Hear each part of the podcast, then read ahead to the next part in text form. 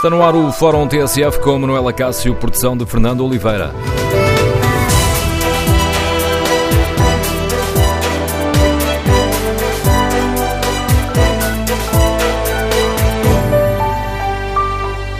Bom dia, no Fórum TSF hoje vamos tentar perceber se chegou ou não a hora de o país voltar a discutir a regionalização.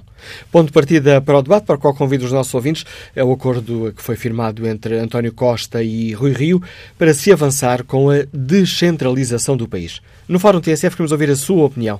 Este acordo entre o Governo e o PSD sobre descentralização é bom para o país?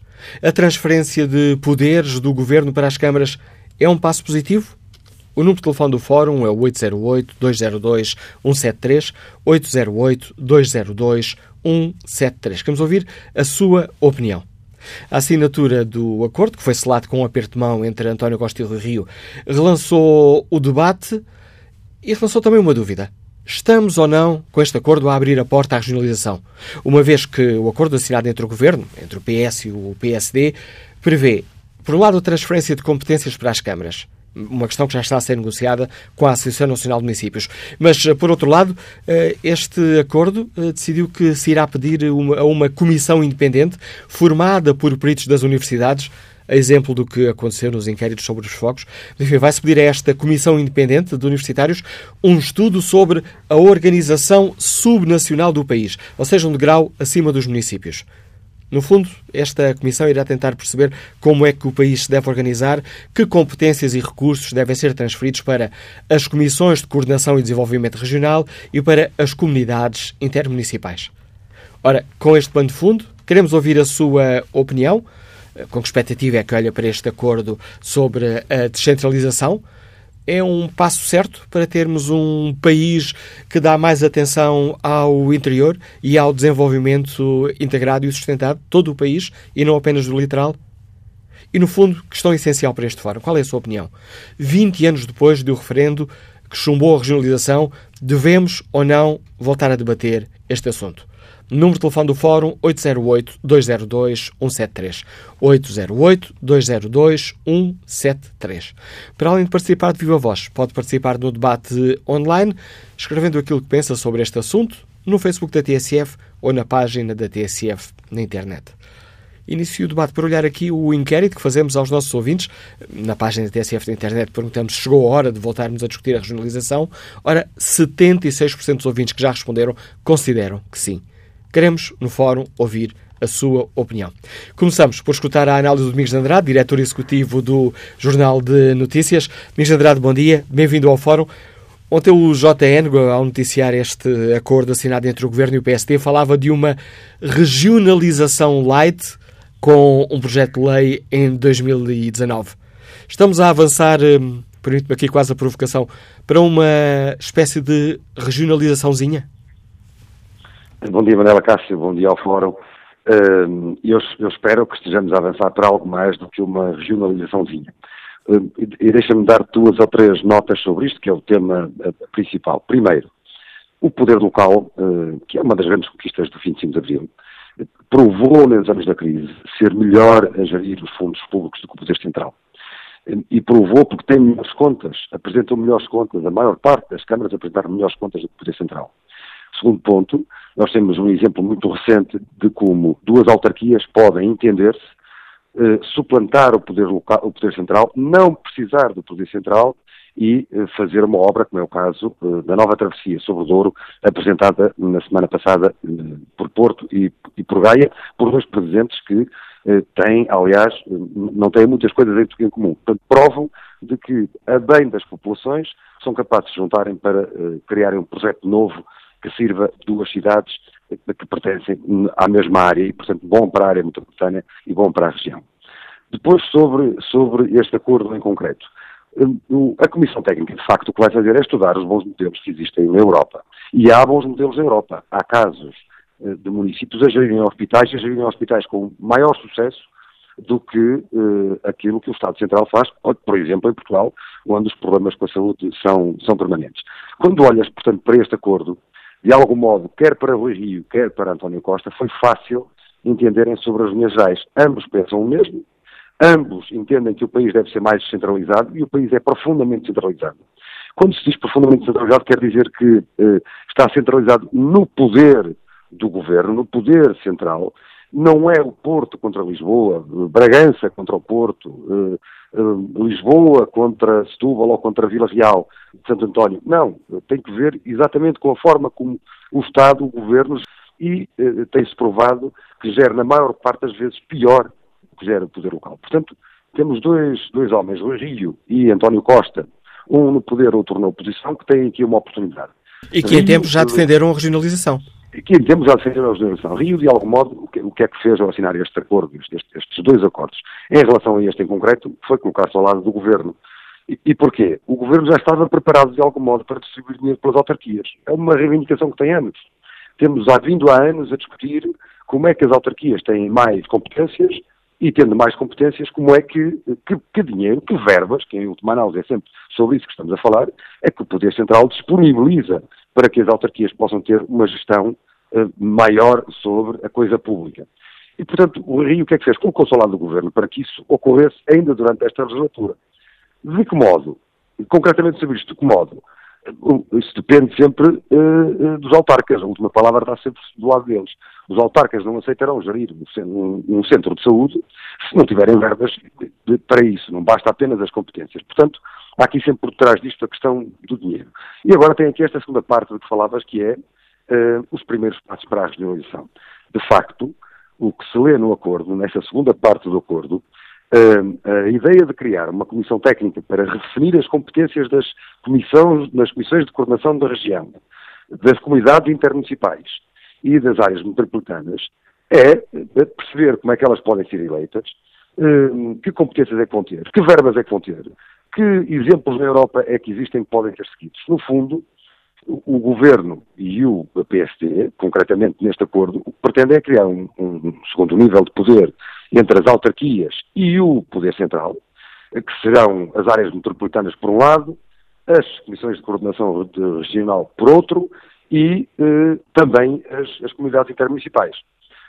Politicamente não vai ser fácil, é preciso, não é preciso ir muito longe nos lembrarmos que eh, Eduardo Cabrita, em 2016, antes das eleições autárquicas, em que se eh, discutia justamente a, a possibilidade de as áreas metropolitanas poderem ter eleição direta. E que Aliás, o, de que o Presidente da República não custa nada. Exatamente, de que o Presidente da República não custou nada. Deixa-me puxar um bocadinho a brasa aqui à, à minha sardinha.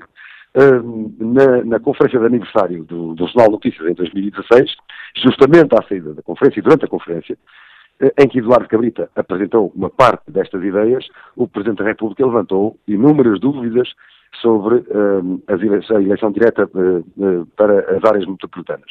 E, e perguntas como a nova lei tem ou não tem enquadramento constitucional, sobrepõe-se ou não às comissões de coordenação da região norte, que poderes é que vão ter, que poderes é que serão repartidos pelas autarquias. Tudo isto é um, um, são temas muito interessantes que o Governo tem vindo a estudar já há bastante tempo, que António Costa falou muito sobre a descentralização, fez parte das intenções dele, do programa de governo, durante a campanha eleitoral. E, portanto, eh, nós eh, não podemos estar à espera de outra coisa que não seja que António Costa avance de facto com que são as ideias dele para o país e que, neste caso, Rui Rio, eh, que é um defensor acérrimo da descentralização, possa também ele entrar neste barco. O que se espera é que este, este seja um processo mais rápido e espera-se, Manela Cássio, insisto nisto, não sendo eu, eh, e agora deixa-me eh, falar em termos pessoais, não sendo eu um adepto profundo da regionalização, sou evidentemente eh, um defensor da descentralização do país. O país precisa de ser descentralizado, porque o caso contrário, continuaremos a assistir é a uma inclinação cada vez maior para o litoral e do litoral para Lisboa, Lisboa não cidade, insisto, mas Lisboa poder central. É preciso, se o país quer crescer, quer desenvolver-se, se uh, os seus cidadãos querem ter maior autonomia, capacidade de maior decisão naquilo que é a sua vida diária, o país tem que, evidentemente, sair da, desse centralismo que nos é profundamente prejudicial, é profundamente prejudicial ao nosso desenvolvimento. E, portanto, fala-se muito que é uma regionalização encapotada, e tu dizias uma, um, usavas a expressão da regionalizaçãozinha. Eu, eu, não acho nem que seja uma regionalização encapotada, porque é, parece que se está a fazer alguma coisa às escondidas, nem que seja uma regionalizaçãozinha. É um primeiro passo, e é um primeiro passo que me parece bastante positivo, para que efetivamente se avance para uma descentralização efetiva do país, com competências, verbas e, evidentemente, responsabilidade. A análise do Domingos Andrada, que agradeço a participação do Fórum, lança o debate. Ora, escutada a opinião e a análise do diretor executivo do Jornal de Notícias, queremos ouvir a sua opinião. Em primeiro lugar, como é que olha, com perspectiva olha para este acordo entre o Governo e o PSD, que vai avançar com a descentralização? A transferência de poderes do Governo para as câmaras municipais é um passo positivo? E chegou ou não, 20 anos depois eh, de em referendo eh, ter sido chumbada a regionalização, devemos ou não voltar a debater este assunto e perceber se seria ou não melhor para o país avançarmos a sério com a regionalização. Queremos ouvir a sua opinião. O número de telefone do Fórum é o 808-202-173. 808-202-173. O referendo sobre a regionalização foi há 20 anos, foi em novembro de 98. O não ganhou por 60 eh, 0,87%, o sim apenas 34,97%, mas a maioria dos portugueses não foi a votos, não votou neste referendo sobre a regionalização. A abstenção atingiu 51,88%. Queremos ouvir a sua opinião 20 anos depois, com o relançamento do debate sobre a necessidade de desenvolver o interior, de termos o país mais equilibrado, mais descentralizado, faz ou não sentido que voltemos a discutir a sério a questão da regionalização. Que opinião tem o advogado Celso Ferreira, que nos liga do Porto e que já foi Presidente da Câmara Municipal de Paredes? Bom dia. Olá, bom dia. Como está? Pois, eh, dizer sobre esta matéria que registro com muito agrado este acordo de descentralização. Eh, devo dizer que, não sendo um eh, regionalista militante, acredito, pela minha experiência autárquica passada, que a regionalização pode e deve ser um desígnio do país dentro daquilo que eu considero fundamental, que é muito simples. A regionalização fará sentido se for para gastar menos, e eu acredito que a regionalização é possível gastando menos, porque as estruturas existem e, sobretudo, centralizadas a partir das comissões de coordenação. Aliás, essa foi uma questão, como, como, como há pouco foi dito, discutida em 2016 numa proposta do Governo, que, com muita pena minha, não passou dessa discussão, mas, mas foi o início de uma discussão que considero muito importante, porque as comissões de coordenação eh, das, das, das, regiões plano gerem orçamentos eh, superiores a todas as câmaras municipais das respectivas eh, regiões, fazem opções políticas, naturalmente, na condução das orientações da tutela, e a verdade é que não estão sujeitas a qualquer tipo de avaliação uh, de cidadania, avaliação popular por eleições. Eu sou um defensor, claro, da eleição dos, eh, dos órgãos da CCDRN, transformados naturalmente numa região, dentro desse tal pressuposto que, em que acredito que, que é possível, o de reduzir custos, o de poupar na estrutura de funcionamento do Estado. A verdade é que se nós olharmos para a administração desconcentrada em cada uma das regiões de plano, das cinco regiões de plano, nós vemos que uh, os serviços que hoje são tutelados uh, na forma desconcentrada eh, podem perfeitamente ser integrados uh, e uh, dirigidos a partir das comissões de coordenação das respectivas regiões e nessa, e nessa medida eu acho que é uma vantagem muito significativa para, para o nosso país. Agradeço o seu contributo, Celso Ferreira. Primeira opinião a marcar este Fórum TSF. Que avaliação sobre esta questão faz o professor José Coelho, que nos escuta na Guarda? Bom dia. Muito bom dia. Uh, hoje, de facto, como sempre, mas hoje particularmente é um tema eh, muito interessante e que, e que merece ser francamente debatido. Para quem vive no interior, e, e penso que, que, é o meu caso, e para quem vive em zonas menos habitadas, eh, provavelmente, à primeira vista, dar-nos a, a, ideia de que eh, transferência de mais poderes para, para as autarquias, enfim, uma regionalização mais ou menos encapotada, que até seria boa para para as populações que aqui vivem. Mas eu tenho uma ideia completamente oposta. Uh, quem conhece o pequeno poder percebe que isto não vai ser mais do que criar pequenos reinos. Mais pequenos reinos com pequenas clientelas, clientelas sempre clientelas mais perigosas do que as nacionais. Uh, mais difíceis de escrutinar, mais difíceis de travar. E sempre, eu tenho muito medo desta situação.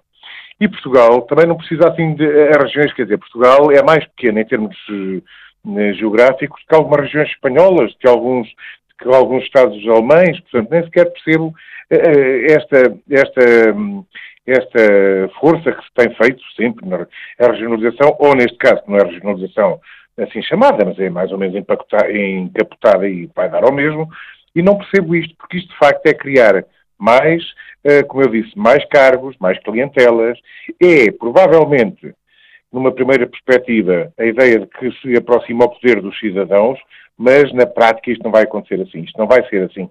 Isto vai ser muito mais injusto, vai ser muito mais distante dos cidadãos e mais, vai ser mais difícil de controlar. Era só isto. Muito obrigado pela atenção. Agradeço também o seu contributo para este debate, professor José Coelho. Que opinião tem João Moraes, vendedor que nos escuta na Ericeira? Bom dia. Bom dia. Eu sou, eu sou para, pela regionalização. E, e, e, gostava que me permitisse que eu dividisse o meu raciocínio em três blocos, mas que antes fizesse uma pequena nota introdutória. É um facto, temos um país que de Setúbal a Braga tem 8 milhões. 8 milhões de portugueses. Temos um país virado para o mar e, e, completamente inclinado. Dito isto também, é preciso que estes assuntos comecem por ser analisados de baixo para cima. Uh, Permita-me, doutora Manuela Cássio, que lhe fale nesta situação dos fogos. Porque é importante nesta temática com a situação, e vou-lhe falar concretamente do município da Pampilhosa da Serra. Hum, houve portugueses que vivem nas áreas metropolitanas, neste caso, nomeadamente em Lisboa, com a possibilidade de ganhar uns euros com a desgraça, deslocaram-se rapidamente, nomeadamente, repito, para a Pampilhosa da Serra. Isto são coisas que os senhores podem investigar e perceber-se que, havendo motivos, estes foram feios, havendo motivos, as pessoas estão receptivas a voltar às suas raízes e ter um outro tipo de vida. Eh, quanto a, eu sou, a minha opinião é diferente deste senhor que acabou de falar e eu parto deste princípio para estabelecer um maior contacto com o cidadão é fundamental que se tenha que se tente impressionar alguém de perto. De perto. De maneira que, olha, permita-me, eu, eu, eu não punha nesta comissão muitos professores catedráticos das universidades. Eu ia efetivamente à base, e aos presidentes de junta de freguesia. E porquê, meu caro? Porque essa gente, em 20 anos e muito mais, desde o 25 de Abril, criaram competências, equivalências, conhecimento, terreno, diretamente com o povo. Esses, esses sabem o que é a regionalização. E vamos esquecer agora a história dos dinheiros. Não, porque a minha ideia é exatamente ao contrário.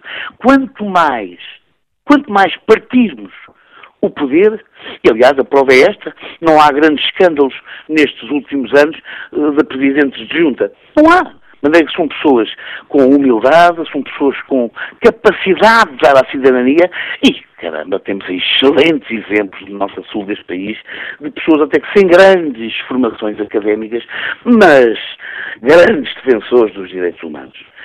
Permitam-me também que acrescente o seguinte. Nesta história das transferências, de novas competências, Uh, muito trabalho tem sido feito. O resultado é que é, na minha opinião, e quero que me desculpem, é zero. Porque temos tido CCDRs. Quanto é que isto custa? Temos tido Associações Nacionais de Municípios Portugueses. Qual é o resultado? Temos tido também, e aqui tenho que falar, a ANAF das freguesias. Mas isto somado o que é que dá? permitam-me, como cidadão com 57 anos de idade, e que gosto do país, dá bola, dá zero. De maneira que, Manuel Cássio termino nesta fase, permitam-me que lhe diga, o que era importante, na minha ótica, era se focarmos mais na micro micro-sociedades do que das macro-sociedades. Porque o resultado das macro-sociedades está à vista. Eu não preciso de, vos acrescentar mais nada. Sou, sou para a regionalização, não sou para a municipalização. Isso é outra coisa diferente. E era bom que todos nós, em conjunto, estamos apaixonados pela temática, fôssemos com o tempo, uh, até tendo em conta que há eleições em 2019 legislativas e depois há uma que é brutal nesta matéria, que é as eleições autárquicas em 2021. Era bom cada um desse a sua opinião e fosse também formando o povo e motivando os eleitores uh, a, a votar. Termino com isto, a vida, o progresso da humanidade, a nossa própria expressão da natureza humana determinam que toda uma atitude se possa ter no futuro só passa e só pode ser esta. É desejável melhorar as mentalidades para que tenhamos uma, menor, uma melhor atitude. Chega, não nos incomoda mais. Viva Portugal, viva o 25 de Abril e muito obrigado por me deixarem participar. Um bom dia. Não incomoda nada. Eu agradeço a sua participação e as reflexões que aqui nos deixa. Queremos ouvir a sua opinião. Como é que olha para este acordo entre o Governo e o PST sobre a descentralização? É um passo no sentido certo? É bom para o país que o Governo transfira poderes e recursos para as eh, autarquias? E devemos ou não voltar a discutir a questão da regionalização? Como é que olha para este acordo? Será um primeiro passo em direção à regionalização? Duas décadas depois do referendo eh, que chumbou a regionalização, apesar de a maioria dos eh, portugueses não ter eh, participado nesse referendo, mas duas décadas depois desse referendo que chumbou a regionalização, chegou ou não a hora de voltarmos a debater esta questão? Queremos ouvir a sua opinião. Número de telefone do Fórum 808-202-173. 808-202-173. Tiago Gomes participa no debate online com esta opinião. Esta nova onda de descentralização é um meio de deixar tudo na mesma.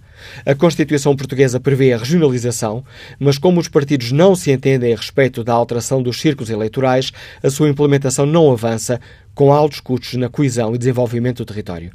Tem de se discutir o sistema e o mapa a implementar. Tem de haver uma discussão séria sobre as competências que as regiões e as sub-regiões assumirão. Esta discussão precisa da participação da sociedade civil, se não teremos um mapa de regiões que servirá aos eh, partidos, não Portugal, não os portugueses. Susana Silva participa também no debate online com esta opinião. A ver, vamos. A Inglaterra já é assim, mas é uma cultura diferente e um tipo de vida diferente. É que lá, acrescenta Susana Silva, é que lá o povo vê o retorno dos impostos que paga e aqui em Portugal, como é mesmo? Acho que é mais uma forma de sacudir a água do capote.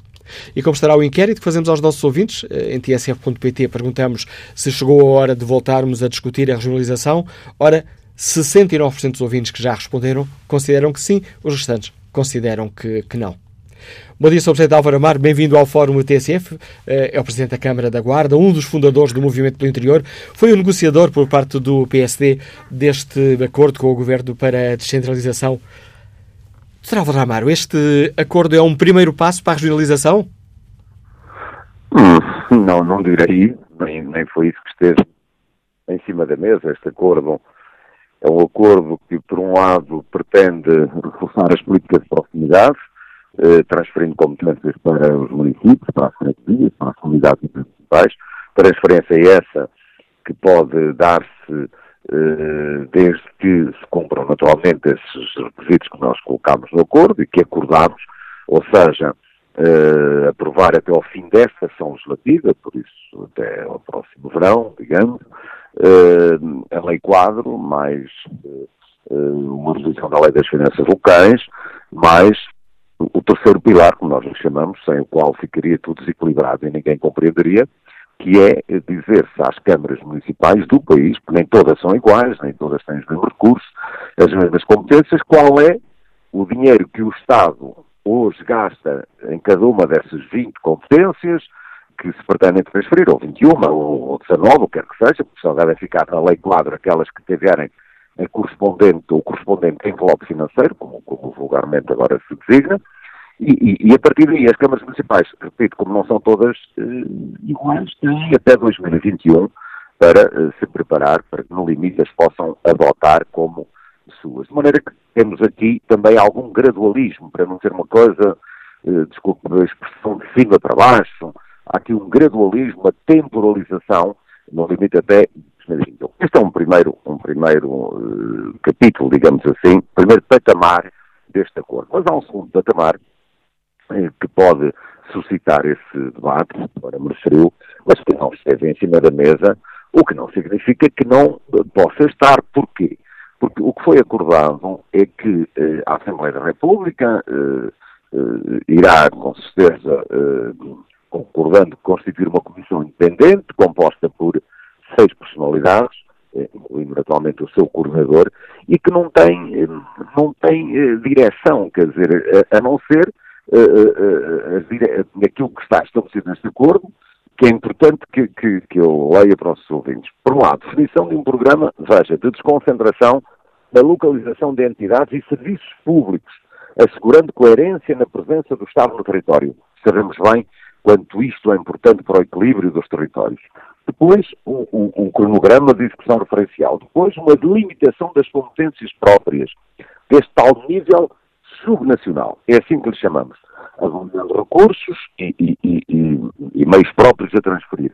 E depois, por último, e não menos importante, a determinação, é, estou a ler o que está no acordo, dos níveis de descentralização a partir da análise comparativa em modelos eh, eh, de países da União Europeia e países da OCDE, que nos devem eh, ajudar, e depois a criação desta comissão, que durante um ano, por isso até julho de 2009, há pouco eu ouvia uns ouvintes, e bem, por, por que não, eh, nas eleições legislativas de 2019, uma vez que esta comissão independente, e, e repito, comissão independente, seis personalidades que vão estudar, debater, prevalecer-se de, de, de, de, estudos, eh, como qualquer porquê, apresentar aos partidos políticos, a todos os partidos políticos, um ou vários anteprojetos que, segundo esses estudos, possa dizer, olha, se vierem a ser aprovados estes anteprojetos e depois das eleições, o governo que sair das eleições pode fazer desse anteprojeto mal como o seu, pode melhorá-lo, pode alterá-lo, tal como os partidos que não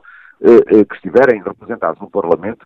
Ou seja, é um trabalho para a República, não é para o governo A nem para o partido A, sendo que este resulta, este trabalho resulta de um acordo entre os dois maiores partidos, um que lidera o governo, outro que lidera a oposição, mas que em nome desse superior interesse nacional, e isto não é uma frase feita, é rigorosamente verdade, porque não se pode estar a definir níveis de atribuições e competências para entidades subregionais, sejam as áreas metropolitanas, sejam as CCDRs, seja o seu modo de governação.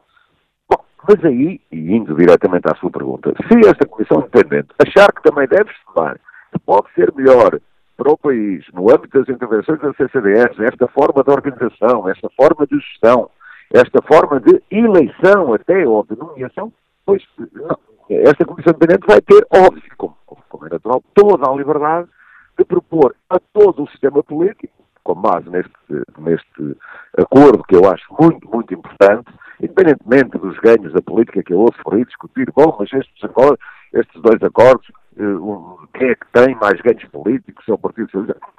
Como muito bem disse uh, o Dr. Rio, se ganhou Portugal, naturalmente também ganhará o PSD. O que interessa é que ganhe Portugal, mas nós possamos também amanhã discutir seriamente. E não apenas, apenas porque tivemos boas ideias políticas. É preciso cada vez mais ideias que mexem com a organização do Estado.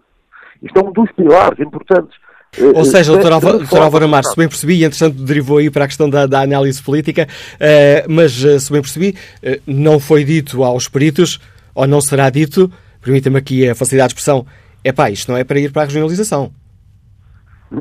Eu, por mim, eu, como disse, é total liberdade para as seis personalidades poderem estudar, porque estamos a falar, de facto, de um nível subnacional. Ora, o subnacional pode ser o nível regional, pode ser um nível subregional. Quer dizer, já não é o nível autárquico. Esse vai ser, vai ter solução no eh, patamar 1, como eu há pouco eh, sublinhei. Por isso não vai haver guidelines, não vai haver referências. Nem faria sentido a uma comissão independente. Olha, os senhores são convidados para estudar, mas é segundo esta orientação, segundo esta linha estratégica. Não faria qualquer sentido, nem certamente nenhuma personalidade aceitaria esse balizamento de, de estudo. Bom, não está referido, não é esse o espírito do acordo, há que referi-lo, mas naturalmente que a Comissão uh, Independente uh, poderá, uh, com toda a liberdade, apresentar os seus estudos, as suas análises e os políticos poderem discutir, sem tabu de espécie nenhuma. Este, se a Comissão, agora pedindo aqui uma opinião pessoal, se esta Comissão, quando chegar ao fim dos trabalhos, em 2019, disser consideramos que para o país o melhor é a regionalização, conta com o seu apoio para essa batalha?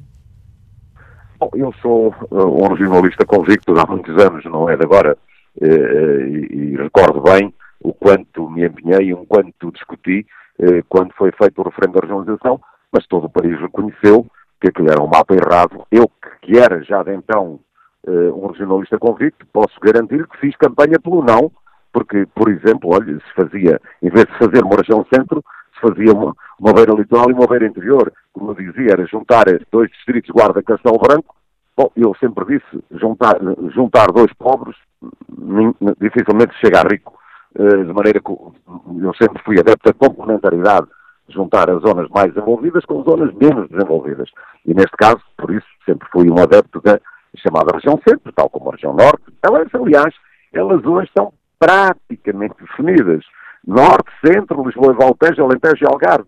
Hoje há aí, dentro, agora, há muita conversa uh, de grande, com grande magosia sobre uma eventual regionalização. Não, isso é o aumento do, dos taxos para os políticos, aumento da despesa pública. Olha, eu quero lhe dizer garantidamente jamais subscreveria, jamais poderá originar aumento da despesa pública. E desafio, desafio aqueles que no passado ou aqueles que no futuro queiram fazer demagogia com isso, eu desafio a quaisquer debates para demonstrarmos que uma melhor organização do Estado, com melhores políticas de proximidade. Olha, a Revolução de Abril, que dentro em breve comemoraremos, das coisas magníficas que trouxe foi o fortalecimento e autonomia do poder local. E hoje ninguém ousa dizer eh, que a autonomia do poder local foi porque criou mais políticos ou criou mais despesa pública. É mesmo um setor que faz poupanças no Estado. Eu só concebo, como desde sempre, que possa haver a discussão desse patamar regional com diminuição da despesa pública, tal como, e queria sublinhar isto, tal como assumimos que esta transferência de competências para os municípios a prazo, pode não ser no imediato, mas a prazo, vai gerar diminuição da despesa pública. Obrigado, Dr. Álvaro Amar, pelo contributo que trouxe ao debate que hoje fazemos aqui neste Fórum eh, TSF. Álvaro Amar foi negociador do PSD com o Governo para este acordo sobre a descentralização, é Presidente da Câmara da Guarda, líder dos autarcas social-democratas, integra também, é um dos fundadores do movimento pelo uh, interior. Vamos agora ao encontro António José Correia, antigo Presidente da Câmara Municipal de Peniche. Bom dia, bem-vindo a este debate. Olá, muito bom dia. Eu estou a ouvir um bocadinho mal, vou tentar, eh, vou tentar também ser curto. Uh, só dizer o seguinte, quais é são as palavras-chave que eu escolhi para, esta, para, esta, para este pequeno contributo? Um, uh, convicção. Dois, Constituição. Três, legitimidade. E ficavam por estas três notas. A convicção é de que eu, eu estou perfeitamente convicto com a experiência que tive que a regionalização é importantíssima para um maior envolvimento de cada uma das, das regiões. Dois, eh, sobre a questão da Constituição, está consagradíssimo e nunca houve ninguém que tivesse colocado em causa, digamos, eh, nas possíveis revisões, nunca ninguém colocou em causa a questão da, da regionalização. Portanto, a regionalização não carece, em minha opinião, de ser referendada e tem é que ser concretizada. Três, a questão da legitimidade.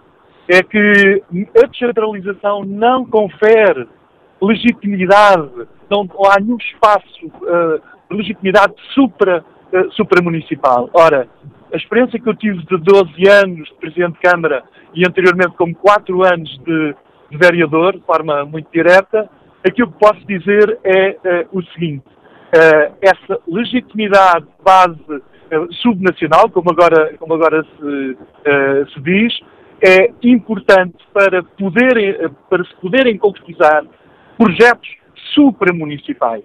Uh, porque quando chega a altura das eleições, a tendência é, bom, eu tenho que olhar é, mais para o meu território porque é daí que dependem os meus, os meus votos. Portanto, uh, é a forma mais sumária que eu consigo, convicção uh, e, portanto, aquilo que eu que eu acharia que devia, o, o, o grupo o intendente vai fazer é dizer quais é que são as formas de, se for para ver se regionalização sim ou não, isso não vale, eh, quase que não valeria a pena. O que eu acho é que não, há um princípio constitucional, regionalização sim, como e quando. Obrigado, António José Correia, pela participação e pela excelente capacidade de síntese, uma vez que tenho mesmo que terminar aqui a primeira parte do Fórum TSF. Retomaremos o debate já a seguir ao noticiário.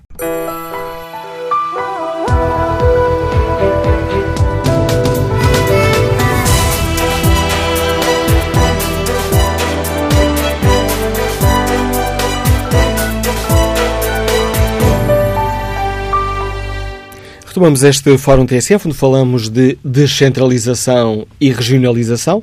Perguntamos aos nossos ouvintes uh, se o acordo entre o Governo e o PSD sobre a descentralização é bom para o país, se a transferência de poderes do Governo para as autarquias é um passo positivo e se, 20 anos depois do referendo que chumbou a regionalização, chegou ou não a altura de voltarmos a debater se o país precisa ou não de uma verdadeira regionalização. Espreito aqui na abertura do fórum, na reabertura do fórum, o inquérito que fazemos aos nossos ouvintes. Perguntamos uh, na página da TSF na internet, chegou a hora de voltar a discutir a regionalização? O sim continua na frente, 62% dos ouvintes considera que sim. Retomamos o debate com o contributo do Presidente da Câmara de Vila Real, Rui Santos. Bom dia. Eh, lidera também o, é um dos fundadores do movimento pelo interior. É o Presidente da Associação Nacional de Autarcas Socialistas. Rui Santos, bem-vindo ao Fórum TSF. Gostava de começar por perguntar como é que olha para este acordo sobre a descentralização. Podemos olhar para ele como um, um primeiro passo em direção a uma regionalização? Antes de mais, muito bom dia. Eu julgo que é um caminho. É um caminho que todos saudamos e todos queremos. Portugal é um país profundamente centralista. É, é par da Grécia um dos países mais centralistas da União Europeia. Eu dou de vários exemplos. A média da despesa pública da União Europeia de âmbito municipal é de 25%. Em Portugal é de cerca de 14%. O emprego público na União Europeia de âmbito municipal, não estou a falar de âmbito regional, estou a falar de âmbito municipal, é de 37%, em Portugal é de cerca de 15%, e recordava àqueles que são mais distraídos que o peso da dívida pública dos municípios no total da dívida pública do país é de 2,7%. Os municípios têm provado que sabem gerir, gerir bem, gerir em proximidade e que rentabilizam muito mais os recursos de todos nós do que o Estado Central. Tudo aquilo que leva à proximidade à rentabilização desses recursos. É um investimento mais ponderado, mais uh, de encontro uh, àquilo que são as necessidades dos nossos concidadãos. É o melhor investimento e, portanto, esta delegação de competências, são cerca de 23 decretos-lei, uma lei quadro e uma nova lei das finanças locais, faz todo sentido, porque poderemos corresponder àquilo que são as ansiedades dos nossos concidadãos e podemos governar melhor governar com mais rigor do que aquilo que faz o Estado Central.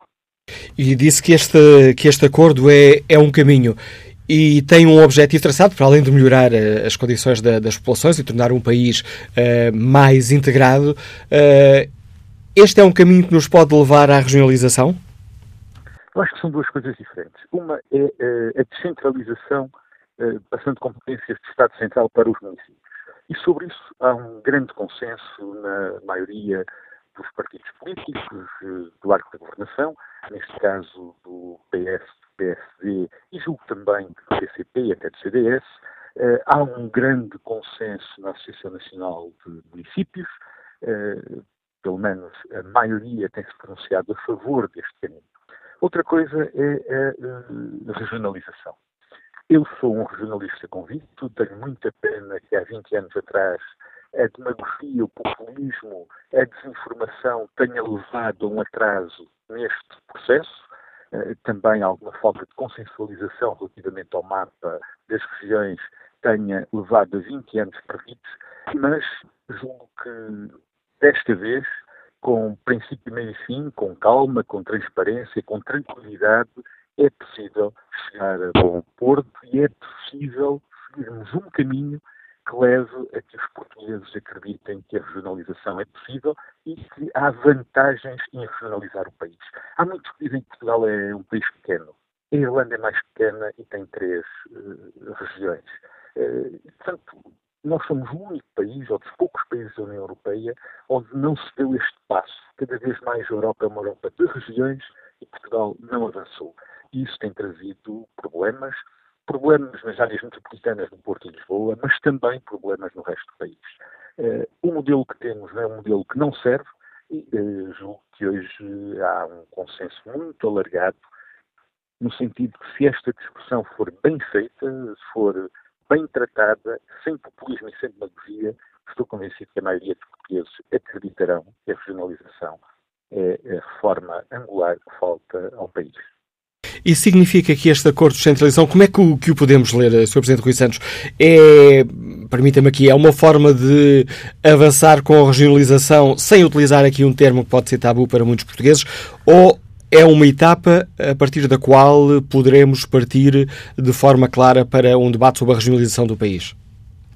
o acordo é muito claro. Há um acordo relativamente à descentralização de competências nos municípios. Isso é absolutamente claro. O jogo que é equívoco não tem uma segunda interpretação. Há competências na área da educação, na área da saúde, na área da ação social, nas vias de comunicação, no tratamento da orla costeira, nas questões de segurança, que hoje são tratadas pelo Estado Central e que fazem mais sentido serem tratadas pelos municípios, e esse é um patamar que não tem eh, nenhum conflito com um patamar supramunicipal e assim será a regionalização. Eh, há pelo menos a predisposição para voltar a analisar, para voltar a discutir e para voltar a tratar deste, deste aspecto relacionado com a regionalização. E aquilo que este acordo traduz é exatamente essa vontade. Analisar, estudar, ponderar e, estarmos de acordo, eh, transmitir aos portugueses essa vontade e esperar que os portugueses possam apoiar este caminho. Houve aqui um problema na ligação telefónica, não está aqui nas, nas melhores condições e, e eu não, não entendi concretamente o que, o que me disse e para não tirar aqui uh, conclusões erradas, uh, pedi-lhe, Rui Santos, que nos, que nos voltasse a, a explicar a, essa ideia. Uh, se bem percebi, há predisposição por parte do Governo para reabrir aqui um debate? Eu julgo que é essa a intenção. Como disse, há a municipalização, a transferência de competências do Estado Central para os municípios, reconhecendo que os municípios podem tratar um conjunto de competências que estão no Estado Central melhor que o Estado Central. Essas competências não entram em conflito com possíveis competências supramunicipais e com uh, aquilo que podemos chamar a regionalização no futuro. Uh, e aquilo que está plasmado no acordo é a possibilidade de estudar, estudar uh, de forma ponderada, estudar isso à consideração dos portugueses, lutando para que os portugueses possam decidir, possam decidir em consciência a favor ou contra a regionalização. Mas sem demagogia, sem populismo, sem falsas questões uh, e sem desinformação. Sr. Presidente Rui Santos, obrigado por ter aceitado o convite para nos ajudar aqui a debater esta questão. Rui Santos é o Presidente da Câmara de Vila Real, é fundador do Movimento pelo Interior, é o Presidente dos Autarcas eh, Socialistas e aqui, eh, clara é essa ideia, estamos eh, aqui ao falar da descentralização, a abrir também, de certa forma, caminho a um possível debate mais alargado sobre a regionalização. E que opinião têm os nossos ouvintes sobre esta questão? Faz sentido transferirmos poderes e meios do governo os municípios. É um bom acordo para o país, aquele a que chegaram o governo e o PSD. E devemos ou não colocar em cima da mesa e discutir sem receios a questão da regionalização. Chegou a hora de voltarmos a debater a regionalização? Que opinião tem o professor Tiago Mariz, é professor do Politécnico de Coimbra. Bom dia, bem-vindo a este debate. Bom dia, muito bom dia. Uh, Deixe-me dar a minha, a minha, opinião, assim, em termos, em termos gerais, é sempre bom implica, eh, portanto, a, a, responsabilidade e a responsabilização eh, das pessoas e dos, dos, autarcas e, portanto, dos cidadãos junto, enfim, do, do, poder local. Isso, isso, é muito importante como princípio. entretanto, está em cima da mesa, portanto, a aprovação de uma, de uma lei quadro, transferência dos, dos, dos poderes e dos meios, não é? Portanto, a descentralização, que não é o mesmo que regionalização, atenção, e eu tenho algumas dúvidas eh, por contraposição com, eh, portanto, o nosso colega que ouvimos anteriormente, eh, no sentido de que caminhemos para o que isto seja um passo para a regeneração, são coisas diferentes, embora, enfim, também numa perspectiva diferente, como sabemos, está previsto na Constituição a instituição das regiões em concreto, já tivemos um referendo, mas neste momento as coisas, fruto da crise de que estamos a sair, não se equacionam nesse sentido. E, do meu ponto de vista, é também esta questão financeira que está, eh, ou poderá estar na base do sucesso eh, deste programa de descentralização, porque estar a descentralizar eh, competências e, ao mesmo tempo, admitir a, a, a, cativação, que é um método que este governo tem utilizado permanentemente, a cativação das, das receitas para executar essas, essas obrigações administrativas, é algo bastante problemático e, portanto, devemos eh, perceber se estão criadas as condições financeiras para eh, avançar e concretizar para além da lei, porque fazer a lei é uma coisa, mas concretizar a lei depois é outra. E do meu ponto de vista ainda não estão reunidas essas condições. Mas é de saudar, eh, em termos gerais, é de saudar, portanto, o, o empenhamento dos vários partidos, eh, do arco constitucional para eh, realmente avançar-se neste sentido. Agradeço ao professor eh, Tiago Marista, nos liga de Coimbra. Luís Moura é solicitador, está em Mondinho de Basto. Bom dia. Como é que de Mondinho de Basto se olha para esta questão? Bom dia, bom dia. Olha, olho, para esta questão da, da descentralização como um caminho importante que o país tem que, tem que fazer, tem que ir fazendo esse caminho, mas com grandes preocupações, porque uh, a descentralização uh, implica, de alguma forma, uh, que outros setores do Estado funcionem bem. Por exemplo, a tutela, digamos, tem que, tem que, tem que ser eficaz. Digamos, uh, por outro lado, temos pequenas regiões administrativas. Digamos, instalam-se as famílias nas autarquias, nessas regiões, e depois, digamos, não, há, não há pluralismo democrático.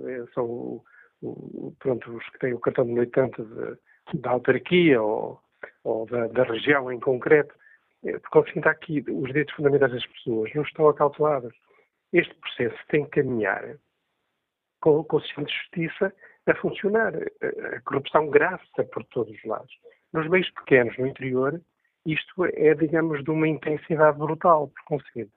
É, é preciso um olhar, digamos, para, para, para as pessoas, para, para, para como é que se cumpre a lei, eh, para a corrupção, digamos, e avançar simultaneamente com, com estas várias vertentes. Acho que descentralizar sim, mas temos que ter regiões grandes, com massa crítica, não está condicionados a uma pequena associação de municípios que, digamos, eh, não tem massa crítica e, e obviamente que, eh, digamos, não, as, as, pessoas não, não, se conseguem libertar das famílias que se instalam com, agarradas ao poder, ao poder. Por isso, era importante grandes regiões, regiões, eh, quatro ou cinco regiões no país, digamos, repensar todo o sistema, eh, que depois podia ir desembocar na, na, nas regiões efetivamente eleitas, eh, enfim, cumprindo a Constituição. Mas eu penso que, digamos, é preciso primeiro uma, uma um, um, banho de ética, de, de, de valores, de justiça, digamos, é preciso vir ao terreno, ver aqueles, as pessoas que são objetivamente discriminadas por, pelos poderes instituídos atualmente e, e dar-lhe voz, eh, levar esses poderes a que, a que cumpram, a, digamos, a estrutura do Estado de Direito e depois, depois sim, ir conquistando, digamos, mais poder ao Estado Central, que é, de facto, mau, demasiado centralizador. Mas eu penso que temos um caminho muito grande, muito importante a fazer. É a minha opinião. E obrigado por estar connosco a sua opinião, uh, Luís Moura. Vamos agora ao encontro do arquiteto Rui Passos, que nos escuta em Azeitão. Bom dia. Ah, muito bom dia, Manuela Cássio e a todo o auditório. Uh, que, que, boa coincidência é esta do, do debate sobre a regionalização e, e, e, o dia em que uh, também se promove uh, uma evocação de Maria Luz Pintacilgo patrocinada, aliás, pela TSF. Maria Luz Petafilgo, que eu tive o grato prazer de estar ao lado no grande combate eleitoral para a, a presidência no, na década de 80, uh, eh, falava muito do aprofundamento da democracia e da importância que a democracia uh, tinha a todos os níveis, nomeadamente na administração pública. Uh, vimos também o nosso presidente no, nas Cortes em Madrid falar sobre isso. O poder autárquico em Portugal tem sido uma grande vitória uh, da democracia e, e ter criado tantas coisas boas às populações é, neste momento, e eu peso as palavras, o poder democrático mais perverso uh, em Portugal e que carece de uma urgente reformulação. Uh, mesmo nos conselhos, como é o meu aqui do Distrito de Setúbal, uh, que tem grande participação cívica, atinge as maiores abstenções ao nível eleitoral, porque as pessoas estão profundamente desacreditadas no poder autárquico. É um poder autárquico que hoje que abastece as clientelas locais, que se perpetua no poder de forma perversa e precisa de uma profunda reorganização. Pequenos conselhos hoje sobrepõem uh, uh, aparelhos administrativos completamente supérfluos, com custos que são pagos pelos cidadãos de forma uh, abstrusa e com, com, cobram taxas violentíssimas. Uh, uh, por exemplo, o, o Conselho de Setúbal cobra as maiores taxas de IMI uh, do país e ainda não sequer cumpriu, por exemplo, serviços básicos como são o saneamento público, mesmo em áreas urbanas. Carece uma reorganização administrativa. Veja-se o que é que aconteceu na Dinamarca no final da década de 80, princípios de 90. Que a primeira coisa que fez foi uma fusão de câmaras para reduzir a duplicação de serviços em áreas de pequena população. E estou a falar da Dinamarca, porque é um país que, em termos de população e de organização administrativa, é muito próximo de nós. Veja-se os planos de diretores municipais, que não têm nada a ver com o nosso país e que são causadores das nossas tragédias, até ambientais, que temos vivido. Porque foram pensados não em termos de um futuro sustentável, mas, sobretudo, no princípio e no paradigma de que desenvolver era crescer. Ora, temo muito uma regionalização onde esses princípios ainda estão arraigados na nomenclatura política que de facto existe e que se profissionalizou e que se distanciou das populações e beneficia mais a si próprio do que a prestação de serviço. Daí que a regionalização, podendo ser uma coisa importante, tem que passar antes numa profunda reorganização administrativa e aquilo que a Troika, por exemplo, trouxe e que nos forçou de algumas coisas foi positivo, o acabar com os, com os governos civis, e disse que era necessário a fusão uh, de, de, autarquias. Essa fusão foi uh, apenas uh, dirigida às juntas de freguesia, mas as câmaras municipais e as regiões têm também passar por essa fusão. Essa regionalização administrativa é muito mais urgente do que a regionalização. A regionalização terá que ser um grande debate nacional, mas tem que passar por este grande aprofundamento da democracia, que é o nosso poder local e que tão bem a Maria de Lourdes Pintacilo eh, eh, nomeou e falou em todo o seu pensamento sobre o que era o nosso país e o nosso futuro coletivo. Uh, muito bom dia. Agradeço o seu contributo, arquiteto Rui Passos. Vamos agora enquanto Tomás Correia, o Presidente da Junta de Sete, em Paredes. Bom dia. Como é que, enquanto Presidente de uma Junta de Freguesia, que lida, lida diária e diretamente com as populações, olha para, estas, para este acordo sobre a descentralização do país, eh, Tomás Correia? Muito bom dia, falo Tomás Correia. Um, bom dia ao Fórum. Bom dia a todo o auditório. Um, eu sou Presidente de Junta de uma Freguesia pai, com 3 mil e poucos habitantes e sou totalmente a favor da regionalização. E eu digo isto porque há pouco tempo falou um ouvinte por um, o Sr. José Coelho, falou em clientela, não é nas juntas que está os desfalques, não é nas juntas que, estão, que está o prejuízo. Os presidentes de junta são as pessoas próximas do povo, onde lidam todos os dias com as maiores necessidades. Por exemplo, alimentação, quem não tem uma casa, quem não tem como ir ao hospital, quem não tem como ir a uma junta médica, a junta faz isso tudo porque está perto da população. Muitas vezes, o, até no nosso próprio carro, nós estamos ao dispor das pessoas. E eu que felizmente tenho bastante tempo para estar junto das pessoas, junto de quem mais precisa.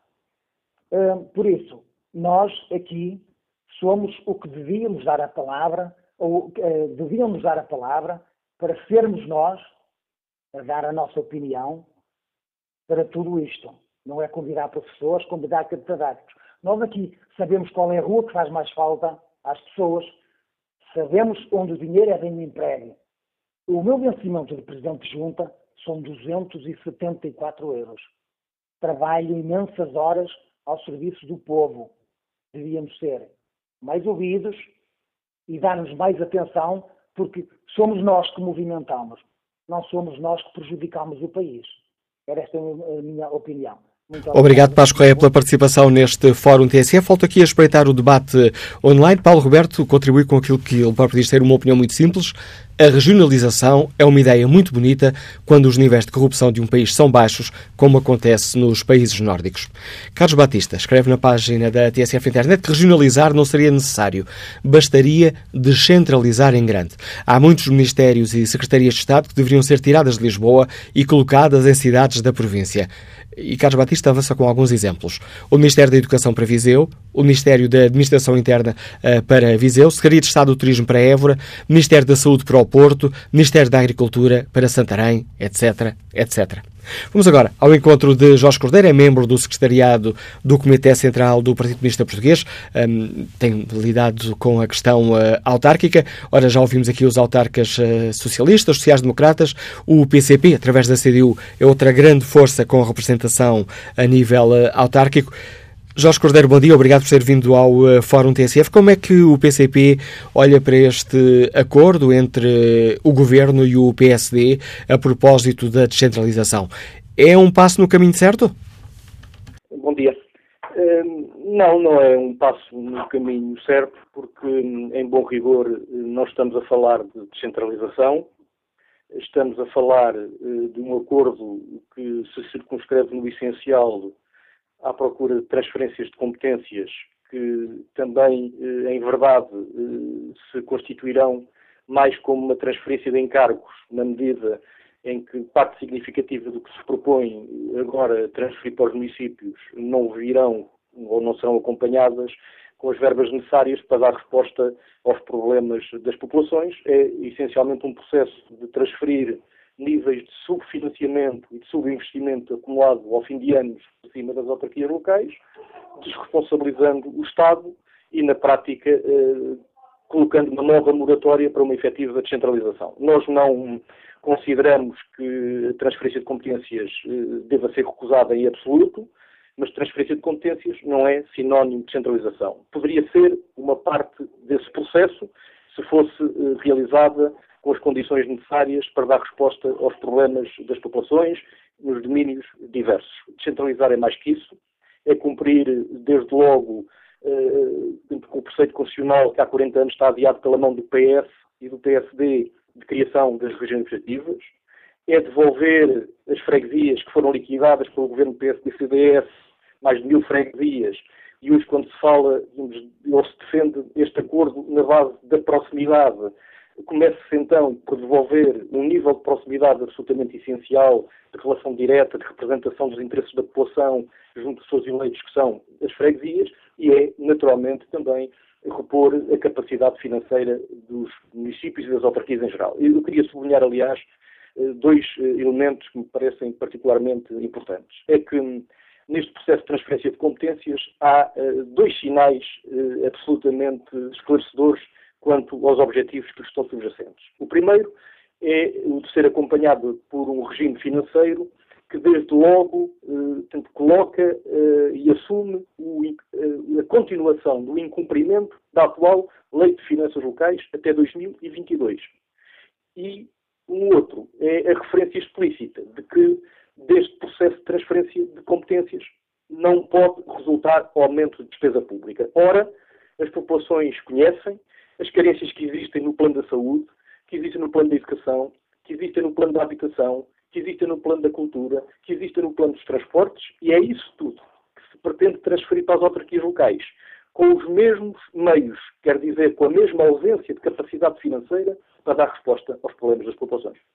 Jorge Cordeiro, e quanto a outra, outra, outro dos pontos deste acordo, que é o facto de se querer formar, há exemplo do que aconteceu no estudo sobre, sobre os incêndios, de criar uma comissão independente com peritos uh, universitários para, no fundo, decidirem que tipo de descentralização é que o país eh, precisa. Ou seja, no fundo, tentarem perceber qual será a organização uh, abaixo do Estado e acima das autarquias de que o país precisa.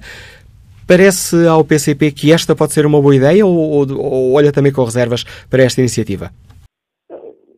Creio que se deve olhar para essa iniciativa essencialmente com uh, a perspectiva do objetivo fundamental que tem, que é manter uh, adiada uh, a criação das regiões administrativas e até se poderia dizer, sem prejuízo e sem desmerecer o labor que esse grupo de pessoas certamente académicas poderão vir a fazer, de que bastaria cumprir a Constituição da República para perceber, no fundamental, o que é que deve ser feito. A criação das legislativas está consagrada na Constituição desde 76, tem uma lei quadra aprovada desde o início do ano, dos anos 90, tem uma lei de criação que chegou a estar aprovada em 97, praticamente dirigida para a instituição em concreto das regiões, e quero lembrar que, na altura, as regiões não só não foram criadas, porque eh, António Guterres pelo PS e Marcelo Rebelo de Sousa pelo PSD subscreveram uma revisão constitucional que na prática constituiu um golpe eh, para impedir a criação e a instituição em concreto das regiões administrativas, eh, remetendo-as para um referendo, sabendo que depois uh, iria, portanto, uh, com o conjunto de desinformação que foi realizada em torno de, do debate, com alcançar o objetivo que tinham, que era impedir a criação das regiões administrativas. Portanto, esse, esse, esse estudo que se pretende agora fazer, no fundamental, é uma revisitação a processos anteriores de sucessivos adiamentos, livros brancos realizados, temos vários estudos sobre essa matéria e creio que o essencial que se deveria dizer é que se dispensariam se se cumprisse apenas e se nos regêssemos apenas por aquilo que é o comando constitucional. Portanto, para o PCP, de uma forma clara, esta iniciativa não é um passo em direção à regionalização, pelo contrário, é um passo para travar a regionalização. Sim, é um passo para adiar a regionalização, que não está seguramente no horizonte, tanto, do, tanto quer de PS e PSD. Aliás, eu queria sublinhar que uma parte significativa dos argumentos e dos elementos que agora se vêem subscritos naquele texto entre PS e PSD assinados por eh, tanto António Costa e Rui Rio, na prática, eh, são coincidentes em larga medida com o texto da reforma do Estado que o governo PSD-CDS, Passos Coelho Paulo Portas, aprovou a 8 de maio de 2014 em Conselho de Ministros. Agradeço ao Jorge Cordeiro, membro do secretariado do Comitê Central do Partido Comunista Português, tem sido coordenador autárquico do PCP, eh, participação neste Fórum TSF, onde falamos de descentralização, de regionalização e ouvimos os eh, três partidos com forte implantação a nível das eh, autarquias. O Partido Socialista tem 158 câmaras, o PSD com 98 e o PCP, que, através da CDU, tem 24 câmaras. Ora, que opinião tem Joaquim Rocha, que está aposentado e que nos liga de Penafiel? Bom dia. Bom dia, auditório. Obrigado por me terem dado, por me terem dado a voz. Quanto à, à regionalização, eu gostava de dizer que ela poderá ser muito importante se tiver por base uma reformulação, uma reorganização administrativa do país. Ela foi iniciada há poucos anos e foi feita no tempo da Troika, se calhar o possível, mas seria necessário mais. A descentralização traz, efetivamente, competências, transfere competências para os municípios, para as autarquias, também terá de lhe transferir a parte financeira correspondente, mas depois uh, constatamos uma realidade complexa, que é, temos a câmaras, câmaras municipais, as diversas câmaras municipais, são órgãos colegiais, mas o Presidente da Câmara funciona como um órgão com muito poder. E aqui pode ser o problema da centralização.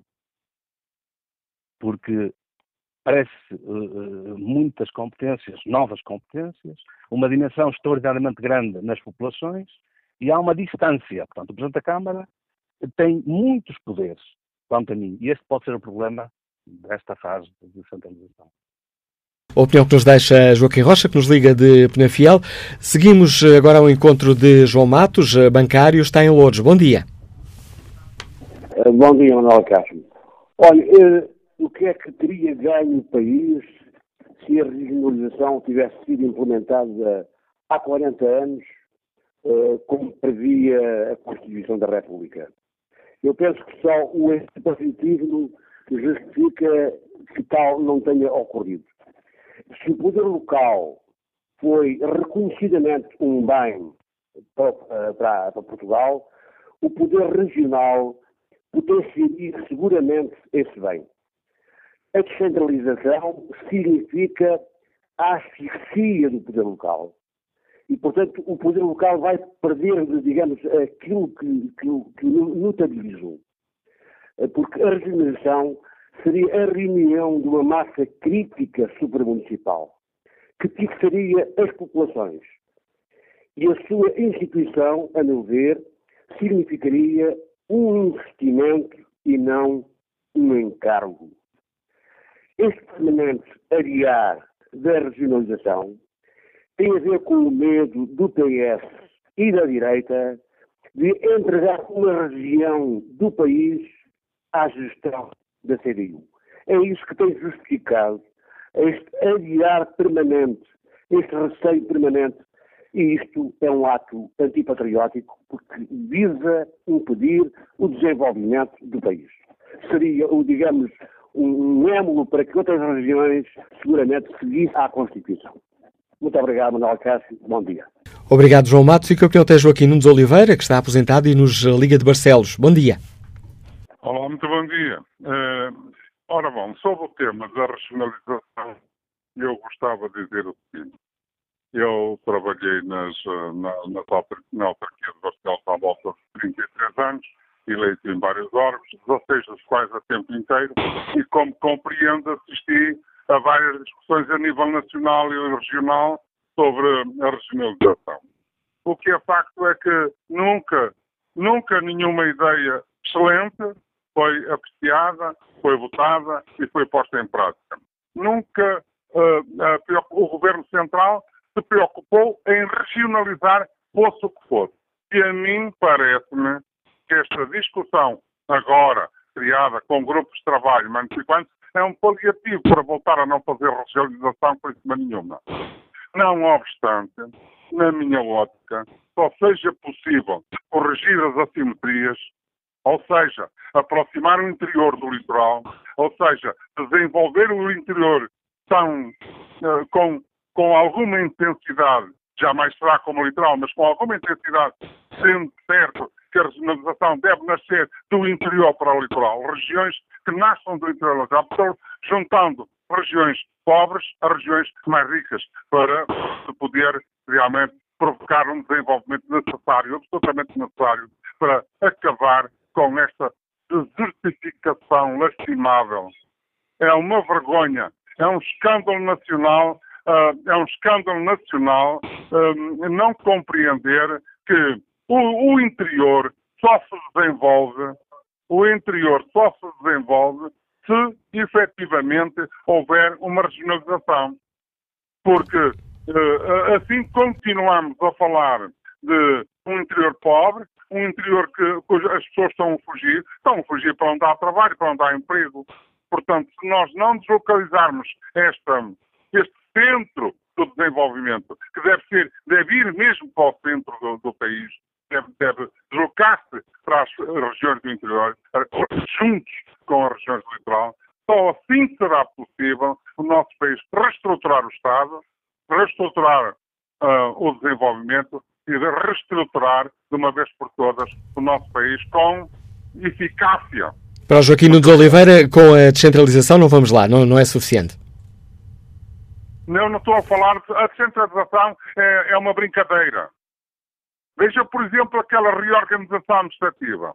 Diziam para que era para pagar 0,01 do Orçamento de Estado. Aumentou a despesa.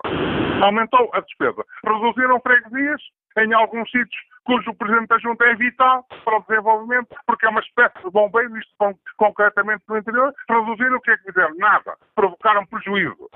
A regionalização tem que ser um ato sério um ato assumido de forma séria, capaz, competente. E isso não é com comissões, é com vontade governamental. O governo tem que ter vontade para regionalizar. E essa vontade, neste momento, não existe. E o que está a fazer são comissões para enganar o menino e comer o pão. Obrigado, Joaquim Nunes Oliveira, pela participação no Fórum TSF. E que opinião tem João Santos, que nos escuta no Porto? Bom dia. Bom dia ao auditório obrigado pela minha participação. Eh, eu, quanto à regionalização, eu sinceramente estou contra a regionalização. Eu penso que, pronto, é, apesar dela estar inscrita na Constituição e durante estes anos todos nunca ninguém se dignou pô-la em prática, é sinal que ela não tem sido necessária Uh, agora, o que eu sou a favor é do seguinte: as juntas de freguesia são o órgão, digamos, de soberania mais próximo do povo. Ninguém melhor que as juntas de freguesia conhecem as dificuldades das populações. E essas sim, deviam ter mais poder e mais verbas. Porque eh, aquilo que nós assistimos é que o interior está desertificado porque não se investe no interior. Lisboa leva a maior fatia dos nossos impostos. E vai tudo para Lisboa, Lisboa, Lisboa, Lisboa. O norte está a ser desprezado, eh, o interior está a ser desprezado e depois assistimos a estas tragédias como o ano passado. Portanto, há aqui, bem, verbas à juntas de freguesia, poderes à juntas de freguesia, porque ninguém melhor que elas conhecem as dificuldades do povo. Era isso que eu tinha para dizer. Obrigado, João Santos. Estamos quase, quase a terminar o Fórum TSF de hoje. Resta-nos muito pouco, pouco, tempo, mas gostava ainda de convidar a, para participar neste debate o José Navarro, radiologista, que hoje nos liga de Cruz. Bom dia. Olá, Manuela Cássia, bom dia. Olá, Manuela Cássia, se a, re, se a regionalização vem acabar com a pobreza, com a fome em Portugal, que se faça a regionalização Agora, se vem aumentar um, a gula pelo poder político para estabilizar a vida de alguns e arranjar reformas vitalícias para outros, eu acho que vale a pena continuar como estamos. O objetivo número um da, da regionalização e da descentralização dos poderes e da ação política, social e económica é o objetivo número um, que é aquilo que eu efetivamente não ouço falar aos políticos nem a ninguém, é acabar com a fome, com a pobreza e estruturar o país definitivamente para que seja um país avançado no mundo e que acabe com esta miséria em que nós vivemos. Vivemos numa riqueza aparente, alguns têm, mas a maior parte, infelizmente, do país vive efetivamente na, na subsistência da, da, da, da vida. Manuela Cássio, um bom dia para si e obrigado. Obrigado pela sua participação, José Navarro. Respeito aqui muito rapidamente o debate online. Dulce Borges participa no Fórum TSF com esta opinião, respondendo à pergunta que nós eh, fazemos se chegou a hora de voltarmos a discutir a regionalização. Depende como é feita a regionalização, escreve Dulce Bosch, depois explica. Nos países onde a regionalização existe, as regiões estão muito mais desenvolvidas. Vivi num país onde existe uma espécie dessa descentralização e todo o país é muito mais desenvolvido. Só que o imposto, que aqui é o IRS, é dividido em três tranches, diretamente pago do contribuinte para os respectivos lugares, Distrito, Câmara e Governo Central. A maior fatia é para o Distrito, a segunda para a Câmara e a fatia mais pequena é destinada ao Governo Central. Pois só assim se desenvolve um país, escreve Dulce Borges. Quanto ao inquérito que está na página da TSF na internet, chegou a hora de voltarmos a discutir a regionalização? 57% dos ouvintes considera que sim, 40% que não.